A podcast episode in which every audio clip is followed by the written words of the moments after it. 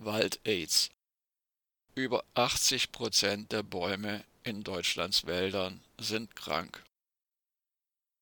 Laut den offiziellen Zahlen der aktuellen sogenannten Waldzustandserhebung ist der Zustand der deutschen Wälder schlechter als zu Zeiten des sogenannten Waldsterbens Anfang der 1980er Jahre. Fälschlich wird in den Medien behauptet, schuld sei daran der Klimawandel. Ein gesunder Wald kann jedoch, zumindest beim derzeitigen Ausmaß der klimatischen Veränderungen in Deutschland, sowohl Dürre und Hitzeperioden wie in den vergangenen Jahren, als auch immer wieder massenhaft auftretende Insekten wie zum Beispiel den Borkenkäfer verkraften. Ursächlich sind vielmehr die Schadstoffemissionen, die in den Wäldern eine anhaltende Immunschwäche bewirken und an erster Stelle sind hierbei die Stickstoffverbindungen aus der industriellen Landwirtschaft zu nennen. Einem Großteil der Bäume in den deutschen Wäldern geht es schlecht.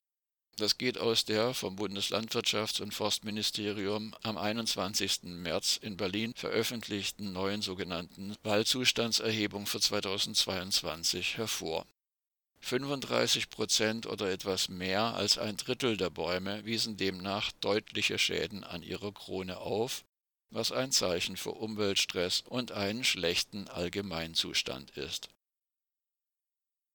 Weitere 44 Prozent der Bäume wiesen demnach schwächere Kronenschäden auf und wurden daher bereits in einer vorgelagerten Warnstufe einsortiert nur 21 Prozent oder etwa ein Fünftel aller Bäume hatte keine Kronenschäden und waren gesund.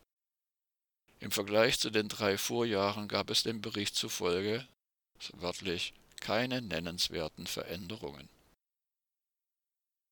Der Waldzustandsbericht für Baden-Württemberg war Ende Dezember zu ähnlichen Ergebnissen gekommen. Zitat Die Ergebnisse sind besorgniserregend, hatte Forstminister Peter Haug damals gesagt.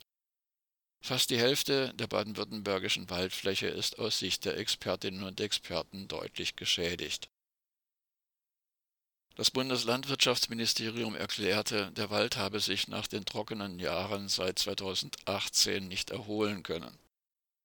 Dürre und hohe Temperaturen im vergangenen Sommer hätten den Bäumen weiter zugesetzt und auch die regenreichen Monate seit Herbst hätten das Wasserdefizit der Waldböden nicht ausgleichen können.